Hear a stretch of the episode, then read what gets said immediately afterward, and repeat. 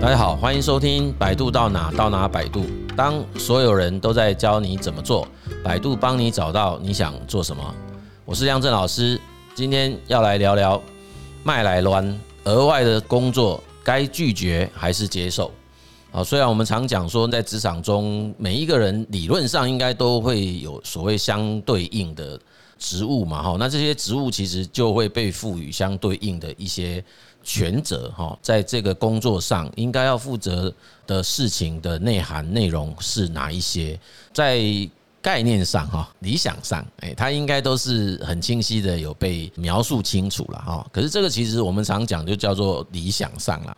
大家应该都不陌生哦，包括在人力银行的招募讯息啊，或者在很多公司的它的官网上面的招兵买马的资讯当中哈，他在描述某一份工作的工作内容、职务要求，最后一条大家应该都注意到哈，他都会写上一个其他主管交办事项。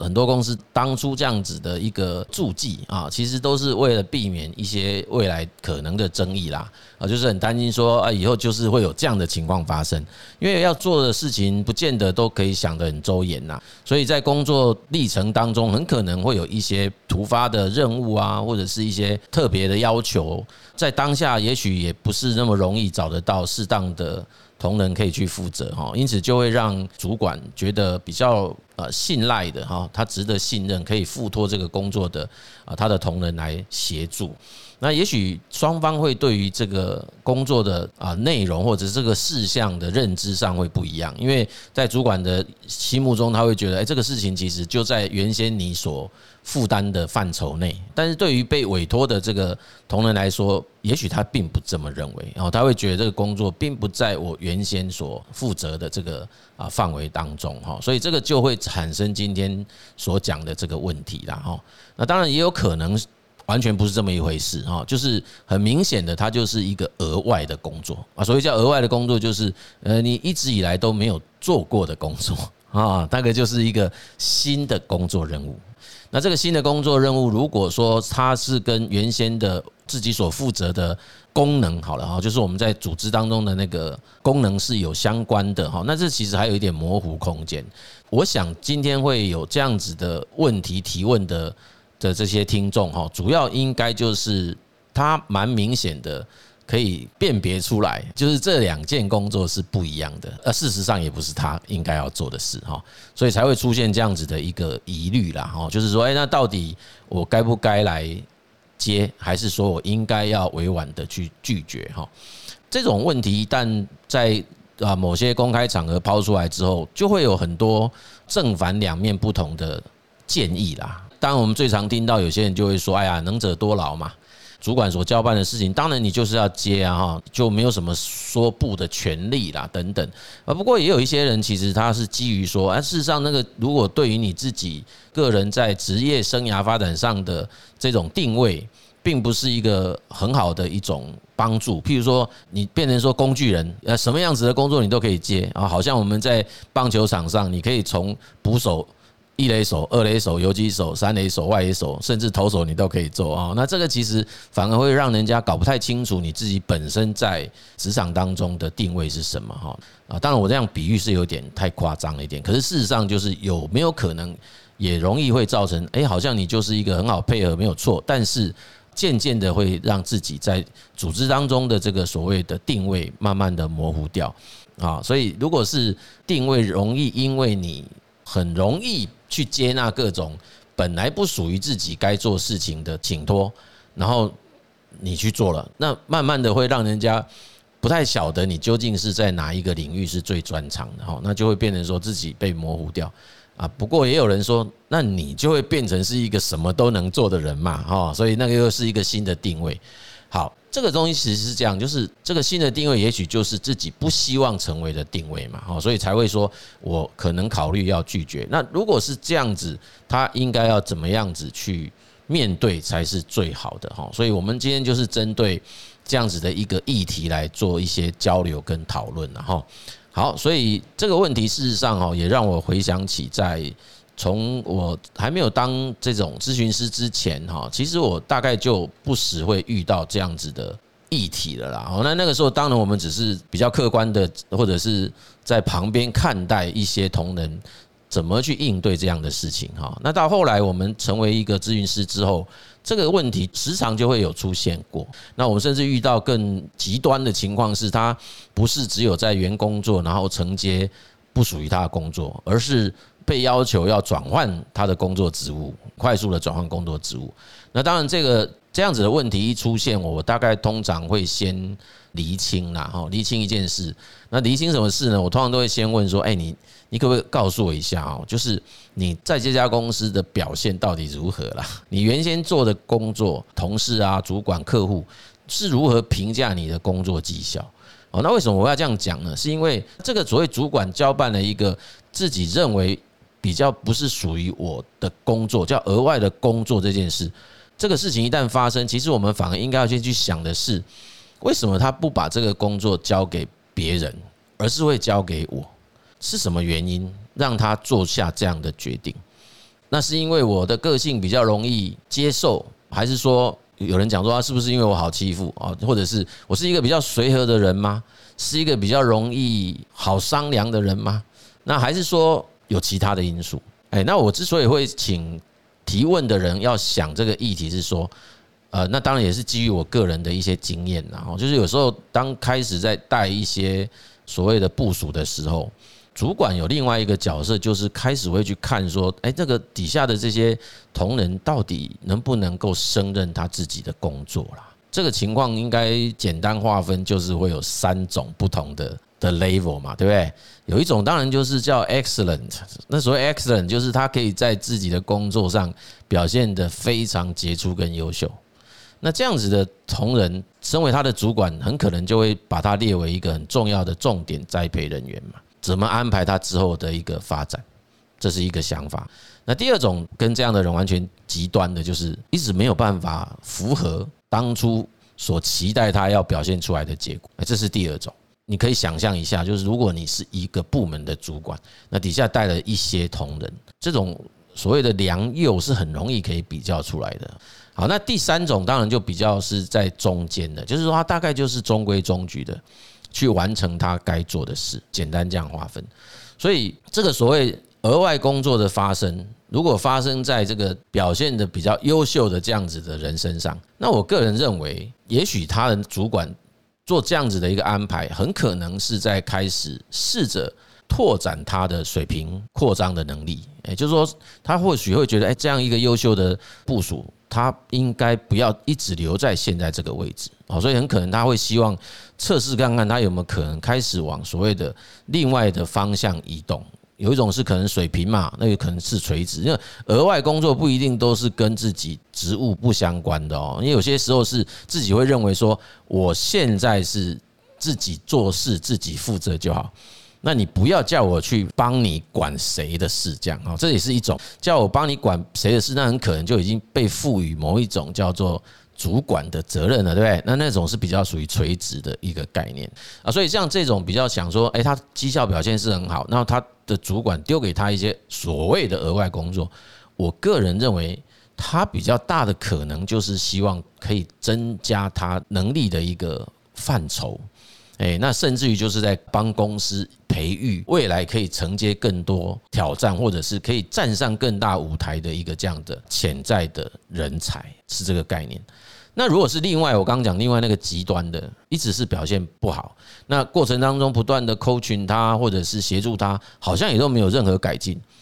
诶，那主管开始把一些额外工作交代给他，这个时候反而是在凸显一种可能性，什么可能性？就这主管已经开始在测试，好吧？那如果说你在现在这个工作一直做不起来，那不然你要不要试试别的工作？那也许是不是一刚开始把它放错位置啊？现在我把它放到别的位置试试看。诶，那如果说在别的工作位置上表现得很好，当然就可以那个顺水推舟啊，顺理成章的就移到另外一个工作的范畴内嘛。退一万步讲，假设今天这个额外工作交给他以后，他还是一样没有办法可以有很好的表现，我反而会跟这样子的人提醒了啊，就是你要当心了啊，你要当心，因为很多时候很可能他就会。再测试一下之后，说不定他很可能就会放弃你了哈。所以其实这个有一种可能性会是这样的哈。至于是中间那一种哈，就是说假设是他就是反正符合自己。该做的事情都做到了，这种哈，那他的主管又把额外的工作任务交给他哈，那这个坦白讲，我就比较没有办法去判断他的动机是什么了。那很有可能的情况就是，也许整个部门的同仁大概都是这个样子的表现。那当然，我就选择一个我觉得我可以比较放心的人哈，我把这个工作交给他啊，因为他也没有其他特别特殊的想法，所以我会认为说，当一个所谓的。主管，然后他提出了一个额外的工作，需要你来承接的时候，这个时候我觉得要做出所谓拒绝或接受判断之前，哈，不妨先想想看自己在所谓的工作绩效表现上面的成果到底是怎样，哈，或者说有没有办法判断。你在主管眼中的这个绩效表现的成果是如何啦？哈，然后我们再来做出决定，好不好？好，那当然，另外有一个思考是这样啦，就是说第二题了哈。第二题就是说，那如果好吧，那我就是也没得拒绝的空间，我就是一定要接受，不管我是哪一个状态下，我不管是表现好、表现不好，或者是中等，就是做到我该做的事，那我就接下来了。可是这很明显的就是我认知上，它不是我自己。在专业领域的工作，哈，那我应该要怎么去看待它，才比较是对自己有帮助的，哈？对，所以其实这个一样嘛，哈，就是回来再去仔细想一下，就是这个既然接下来了，哈，不接就就算了，但是既然已经答应要接手，我个人的建议还是说，那就把它当成是一个历练吧，也就花点心思去好好的看待这件事情该怎么完成它。甚至于，也许先把这个排斥啊，或者是不开心啊，或者所有的负面的情绪啊，或者是想法，我们先暂时先把它冷冻起来了啊。我不是说你不会发生，人非圣贤嘛。我们先把它冷冻起来，然后我们就先是不是用一个稍微专业一点的角度或者是立场，然后我们来看说，OK，既然主管把这个事情交给我，那我是不是就好好的把它完成？然后在执行那件工作的任务当中，我们再去看看说，这里面到底是哪一个环节让主管这么放心把这件事情交给我？哦，他到底是希望我在这件事情上是发挥我什么能力去完成它，还是他希望我从这件事情上经验到哪一些东西啊，或者是让我自己成长了什么？所以我觉得这件事情哦，有时候当然自己去体验、自己去想，这是一个方法啦。我觉得另外一种方式，当然最好的方式还是要回馈啦。啊，就是说有的是事前你可以问，但多半公司都不太有这种机制或空间呐。就是叫你做就做，哪那么多废话，对不对？那但是我觉得中间在 review 那个进度的机会啊、过程啊，那其实是可以提的啊，一定会去检讨，一定会去 check 那个工作的。状态是怎样啊？这个过程其实就可以找机会问交办任务的这位主管了。所以，那你当时怎么会选择我来做这件事？另外一种可能是，就自己在报告的过程当中，可以告诉他这个历程当中有什么发现啊？那这个发现都不一定是完全加分或者是正面的，它有可能也是一种比较负面的哦。那这个我觉得都可以开诚布公讲啦，因为其实在职场上，这些都是需要花时间花。精神，然后那做好做坏，其实坦白讲，一个主管最终责任都还是他得扛啦啊，所以其实他做出这种决定哦，千万也不要只是觉得说好像他是把东西丢给一个人而已哈。我觉得，除非那间公司就是很能够让主管推卸责任的，那通常不会是这样的，就是所有的事情到最后还是这个交办任务的人要盖瓜承受所有结果的成败嘛哈。对，所以其实这个。这个事情，我觉得是可以这样想事情，然后就是说，那怎么去产生所谓的帮助？我个人的建议就是，先把情绪冰起来，然后用心的、专业的去执行这个交办任务。我还是觉得在职场当中，哈，不管是曾经做过的、没有做过的，只要用心认真去做它，它一定不会白走这一趟啦，通通都会有所获得啦。这个是我的经验。好了，那第三个哈，就假设真的不想做哈，又该如何拒绝哈？那这件事情其实我以前一直以来也想了很多次了。那事实上，在我的职场经验中，我实在是没想过，我实在是不曾有过这种 say no 的经验呐。哎，所以才会让自己搞得有点很对，反正就是有时候你会觉得事情怎么那么多哈。但是如果真的是，如果你问我这个问题，说，哎，那我真的是觉得我不要嘛，因为我比较想要在我自己的职业生涯发展，我自己所设定的这个定位也好，或者我的领域，好好的做垂直啊，我要把它做深，我把它做专，那我可能很确定这个新的任务或者这个所谓额外工作，它就是对我这个职业生涯没有太大的帮助，那我不想去承接它，因为它会让我分心，那我应该怎么去？拒绝它哈，我觉得这个事情应该这么看待啦，就是说，有时候我在谈到那个所谓职场当中如何打造出自己的个人品牌这件事哈。假设我在公司里面，我要在别人眼中是被视为是什么样子的一个人这样子哈。那刚刚这种讲法比较像说，我就是要让人家知道，我是一个会把自己所有的专注力放在一个我。想要去发展的一个专业领域上，一个这样子的一个职场工作者，那我会觉得，那个从进公司以来就应该要在各种场合跟各种机会去传达出这样子的讯息，这样子就比较少有那种模糊空间呐，就是会让你的同事或者是主管觉得，诶，好像你也可以商量一下，可以做一点别的事情，这样，也就是说，其实他是非常清楚的在各种。我想各种场合跟各种机会，就是因为任何一个组织不可能没有沟通的机会啊。好比说，哎，你们的每日会议或者每周会议或者是月会啊，那假设这些都没有，那总会有一个大家聚会的时间嘛。你不要跟我讲连这个都没有哈，那不太可能。就是在各种可能跟其他同仁沟通的过程当中，你就可以充分的去表达这样子的意向，跟你自己这样的专业形象。让大家都是呃很清楚的接受到说，哦，你就是专门做这个，也不能讲只做了，就是你就是专门做这个的，而且做得很杰出、很优秀。哦，那其他事情你很笨拙，就是你不太有办法呃去做其他的事情。哦，原因是因为你把所有的精力全部用心在自己所设定的这个范畴内，而你自己也认为这是你在职业生涯这个阶段当中最在意的事。因为你个人认为这个是你对这家公司、对这个组织最有价值、最有贡献的一种做法，其他额外的事情交给你，那个其实坦白讲，这个新事情也做不好，然后也会让我那个原先很厉害的事情没得做啊，所以这是双重损失。那我觉得，如果说当要交办这个额外任务给你的这位主管，他知道这样的讯息之后，我觉得啊，除非他会找你来商量说，哎，我跟你讲啊，我觉得你那个专业已经很厉害了，我个人认为你应该要试着开始去做其他的扩张，而你也接受了啊，这样子才有可能会出现这个问题。否则的话，我并不觉得那个主管会做下这样的决定，因为他。这个是一个双重损失啊，对公司而言是一个完全错误的决策，那不会有人这样做，对不对？我倒是觉得，针对这个所谓如何拒绝这件事，它比较不是在发生当下思考如何拒绝了，它应该是防范于未然呢，想办法在这个组织当中不要让这样的事情发生。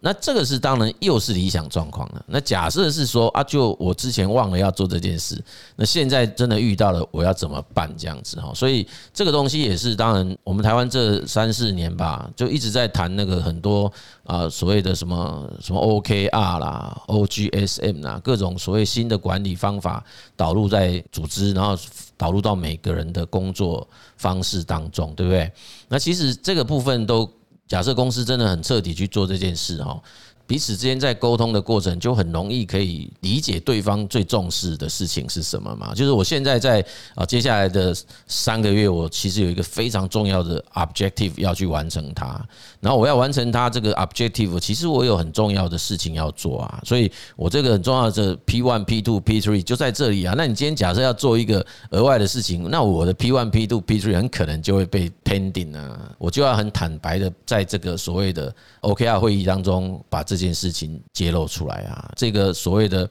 部门主管也好，或者是跨部门主管也好，或者就是更上级的啦，诶，他自己就要去权衡呐。我今天为了要做你这个额外的事情，然后我可能就会让我原来最重要的事情往后延。那这样子是划算的吗？这样子是值得的吗？啊，也就是说，如果在这个工作中，我以前并没有给人家这样子的形象，或者是别人并没有对我有这样子的看法。但我现在遇到的，我觉得就是把现在我正在做的事情摊在桌面上嘛，